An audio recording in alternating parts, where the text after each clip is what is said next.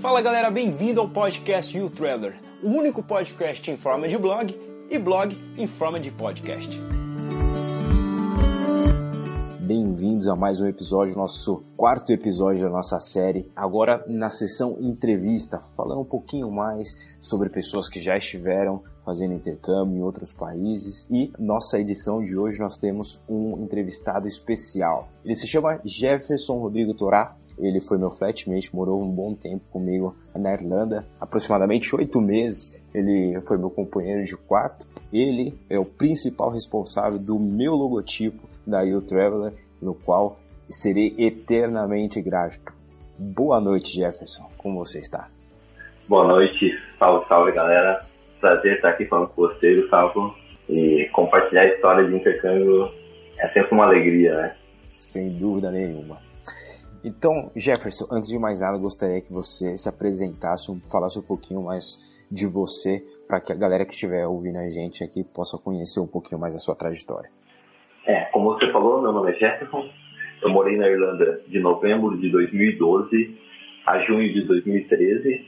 É, sou de Curitiba, sou designer e desenvolvedor front-end, hoje mais front-end do que designer. É, foi um prazer fazer esse, a marca do, do apesar de hoje estar mais focado em código. Eu gosto muito do design, prezo por ele. E hoje, depois dessa experiência, já voltei para o Brasil e estamos aqui fazendo novos planos. Então é justamente isso que eu gostaria de perguntar. Eu acho que todo mundo, quando ele é, tem a intenção de fazer um intercâmbio, a pessoa deve ter uma razão, ela tem um motivo. Ah, eu quero fazer intercâmbio, quero aprender inglês por determinado motivo.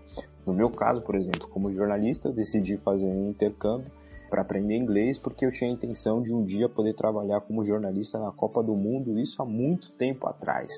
E no seu caso, Jefferson, o porquê que você decidiu fazer o intercâmbio?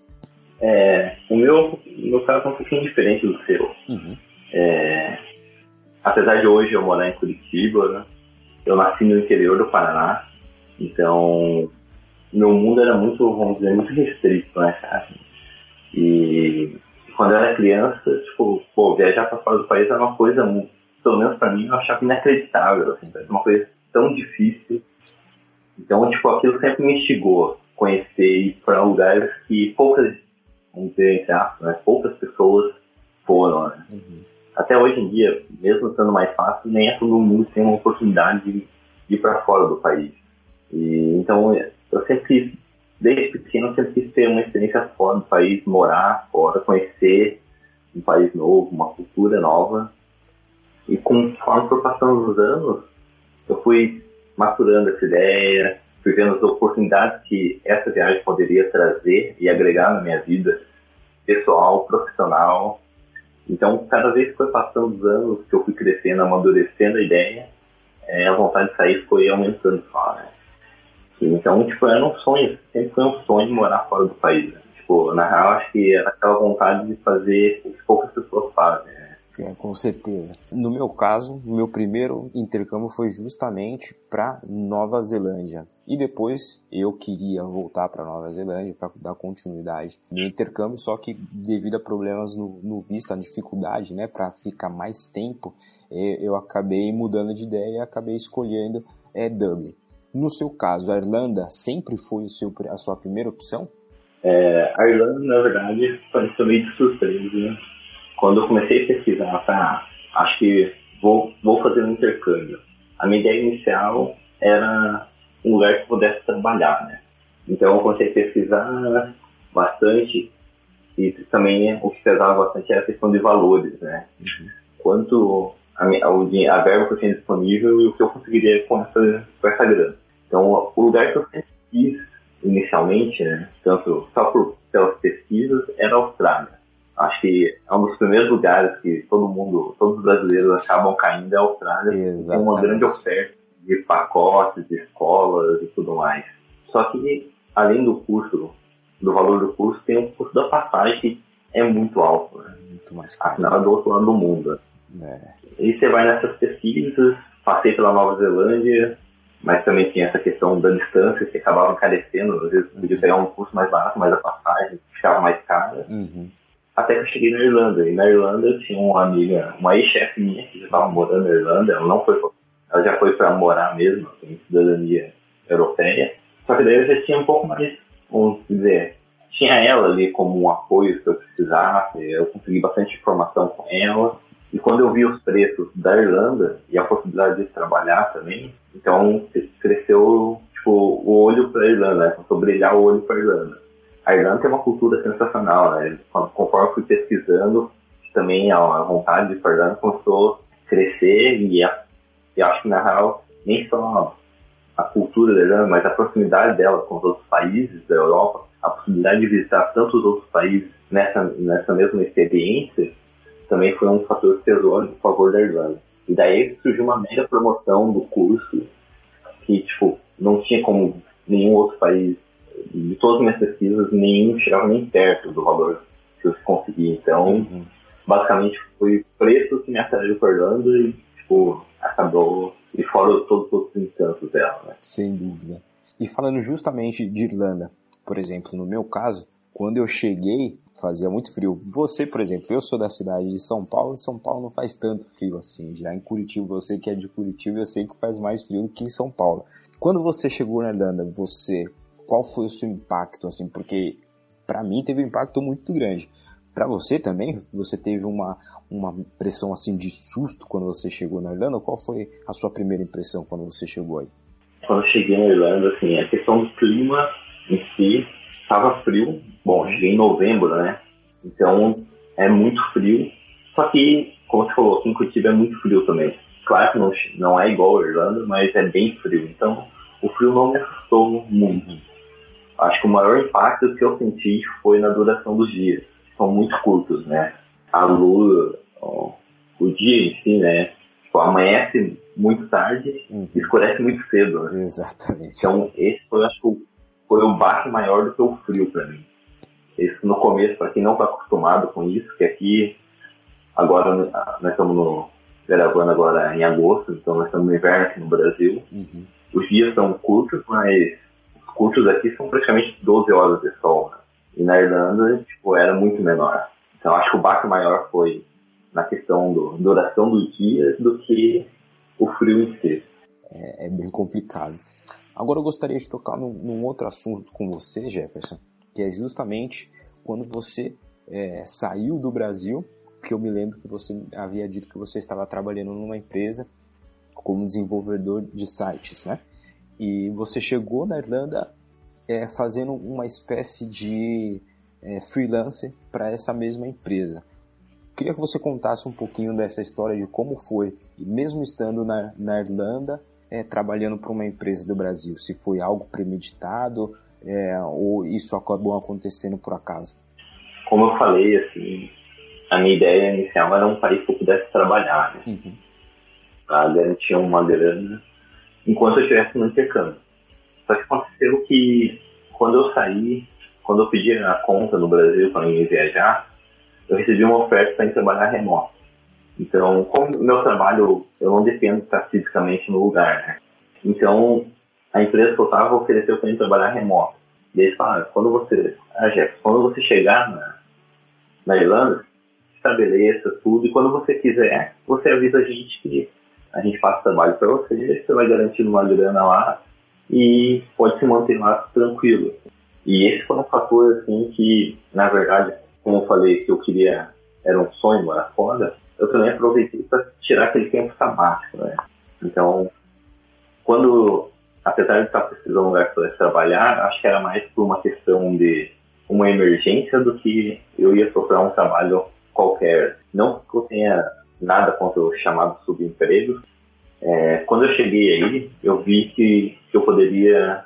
A minha ideia inicial era só tentar fazer as pessoas me entenderem e entender um pouco as pessoas. Só que quando você chega aí, você vê que você pode muito mais. Exatamente. Então eu vi ali um, uma grande chance de dar um improve no, no inglês, assim, que, que, tipo, realmente valesse a pena, sabe?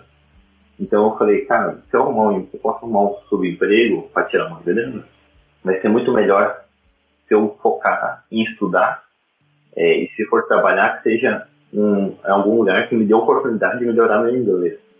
É, tanto que eu fiz trabalho voluntário e mas e daí com essa e como teve essa oferta da empresa uhum. era um jeito de eu ganhar dinheiro trabalhando na minha área e focado no estudo então eu reservava poucas horas do meu dia para trabalhar a maior parte eu deixava para os estudos e assim eu conseguia conciliar tanto estudo quanto trabalho né então garantia toda todo todo mesmo uma graninha aí ah, e aqui no Brasil além dessa empresa também acabava prestando serviço para outras pessoas né uhum surgiu vários filas enquanto eu estava aí que também me garantiram uma grana. Assim. Como meu trabalho não depende em nenhum lugar, fisicamente, então consegui pegar vários trabalhos que me renderam uma boa grana. E a grana que eu tinha reservado para o intercâmbio eu acabei nem gastando, nem, nem precisei gastar. É, porque eu consegui esses trabalhos que me mantiveram aí tranquilamente. Uhum. E, tipo, voltei com uma poupança, vamos dizer assim, que era o dinheiro que a gente pagava por intercâmbio. É muito importante. Agora você falou em relação a isso do inglês, né? Por exemplo, eu, quando fui, fiz o meu primeiro intercâmbio, eu senti uma grande diferença do inglês que eu aprendi no Brasil quando eu cheguei, por exemplo, a primeira vez na Nova Zelândia, né? Que o inglês que eu, é, a, o aprendizado que eu tive de inglês no Brasil não foi o suficiente para mim. É como se, por exemplo, eu tivesse saído no Brasil no nível intermediário e chegasse né, na Nova Zelândia no básico do básico. No seu caso foi assim? Conta como foi a sua história, por exemplo, o quanto você estudou no Brasil, se você saiu do Brasil do zero, você já estudava um tempo no Brasil até chegar na Irlanda. É, na verdade, eu não saí do zero do Brasil, eu saí acho que menos 3, menos 4 por aí. eu, tenho uma dificuldade muito grande para aprender uma nova língua, um, um idioma, né? Uhum. Eu cheguei, eu fiz, eu já tinha feito inglês no, no Brasil, eu fiz um semestre numa dessas escolas tradicionais uhum. e fiz um semestre numa outra escola que tem uma metodologia um pouco diferente, que eu até cheguei a aprender, mas o básico, básico, basicamente o verbo to be, assim. Uhum. Então, eu, tipo, eu, realmente tinha uma dificuldade muito grande, ainda tenho, para aprender um idioma novo. Eu não sei, acho que cada, cada pessoa tem um. Às vezes, tipo, tem, eu, eu, na minha área de trabalho, se eu estudo uma linguagem nova, eu aprendo muito rápido. Mas para questão de idioma, eu tenho muita dificuldade. Então, quando eu cheguei na Irlanda, eu não sabia nada. Eu posso eu não sabia nada mesmo. Eu atendia um, um hi, how are you? E olha lá ainda, assim, sabe? Até tem uma história engraçada. Na primeira semana que eu cheguei, ou melhor, no primeiro dia que eu cheguei, né? Quando eu, dia que eu cheguei, eu mal consegui fazer o check-in no rosto, cara. Eu cheguei na, pra mulher e ela falava que eu deveria voltar mais tarde pro check-in e eu só podia entrar no quarto às duas da tarde, às duas da tarde, e era coisa de meio-dia. E eu não entendia o que ela falava. Até que ela anotou no papel, tipo, 12 PM. Daí eu, opa, agora entendi. Daí eu não sei como eu consegui pedir pra ela que eu precisava deixar minhas malas lá. Uhum.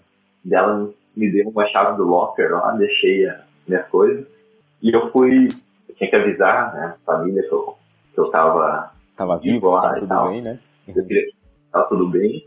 Daí eu comprar, eu, eu muita pesquisa né, na, internet, eu sabia que tinha um lugar no, em um shopping em Dublin que eu conseguiria pegar um chip de celular de graça, do texto ainda, né? Uhum. Daí a ligação com o Brasil era muito barata. E eu lembro que já tinha pego o endereço, tudo, e eu fui nesse shopping. Quando eu cheguei lá nesse shopping, eu cheguei pro cara com a frase pronta, né? Falei pra ele, cara, eu quero um, um chip de celular. E o cara, ah, beleza, tá aqui seu chip. E ele começou a falar algo que eu não entendia. E ele foi, foi, tentava fazer a mímica, eu não entendia nada. Depois, daí eu falei pra ele, ah, então tá bom, eu quero recarregar meu celular. Ele, pô, era isso que eu tava tentando te falar esse tempo todo. então, tipo, meu inglês era muito ruim mesmo, assim, sabe? Mas que é, foi, só caiu a ficha mesmo que eu, que eu cheguei na Irlanda, quando eu comecei a falar com as pessoas, ninguém me entendia, sabe? Tentava falar, né? eu só dava pro Google Translator, criava frases e falava, porque o, o, problema é que quando elas respondiam eu não entendia o que elas falavam. em inglês eu cheguei realmente, nem o básico não dá pra falar que eu tive. Então, já que você mencionou em relação ao Tesco, só para deixar bem claro para a galera que estiver escutando a gente, Tesco é um supermercado muito conhecido tanto na Irlanda quanto no Reino Unido. Então, entre todos os artigos que se vende no Tesco, um deles é um chip de celular. Então, para você que estiver escutando não sabe o que é Tesco, agora você sabe. E aproveitando, eles têm é, um pacote muito bom de internet, até para quem está viajando. O chip você não paga e você recarrega ele lá, acho que com 25 euros você tem bastante internet assim para usar, é, funciona bem a internet deles, então mesmo para quem está só de passagem para Irlanda, vale a pena pegar um chip, você consegue usar na Europa toda, né?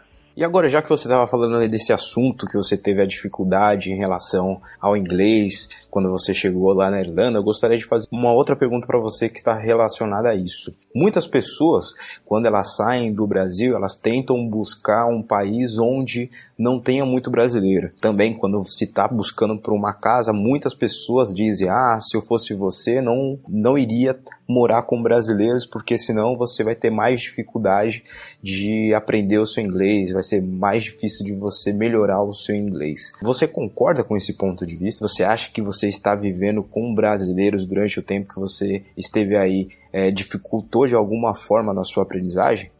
É, isso aí você ouve bastante, né? Para evitar brasileiros e tal. O que na Irlanda é praticamente impossível você evitar brasileiros, né? Outra coisa, convenhamos que na hora que você precisar, quem vai estender a mão vai ser um brasileiro.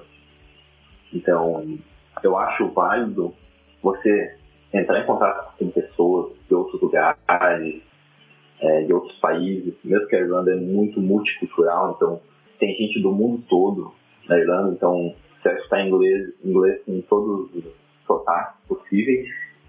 Como eu falei, eu cheguei com, basicamente com inglês negativo aí, né? Só que quando eu cheguei aí, eu vi que eu poderia realmente aprender muito mais do que eu imaginava. E eu me dediquei muito. Então, mesmo morando com a gente morava com brasileiros, eu sempre estava estudando. Como eu não trabalhava, não precisava trabalhar, ou melhor, trabalhava, mas trabalhava remoto, então eu fazia meus horários, eu conseguia sair bastante durante o dia. Então, eu sempre estava fazendo alguma coisa. Também tinha aquele, os meetups, né? Os encontros com, de conversação, eu sempre que possível ia nos meetups.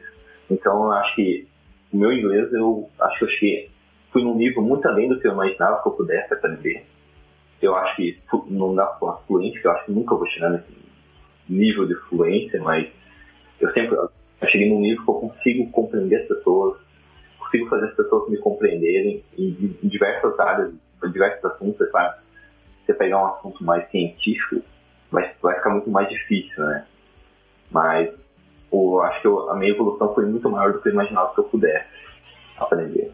Eu acho que essa questão de morar com brasileiro vai de cada um. Se você tem histórias de. Eu conheci brasileiros na Irlanda que moravam já há alguns anos na Irlanda e não falavam inglês. Assim como pessoas que chegaram como eu, sem saber nada, e poucos meses estavam falando muito bem inglês.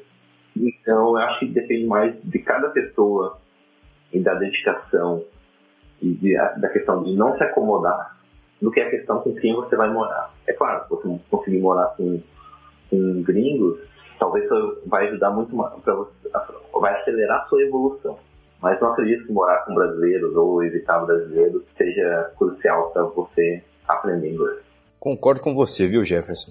Agora, falando em relação a isso, de aprender inglês, aprender novas coisas, eu, particularmente, quando eu fiz o meu primeiro intercâmbio e voltei ao Brasil, eu voltei de uma forma totalmente diferente. A mesma coisa aconteceu quando eu fui para Irlanda.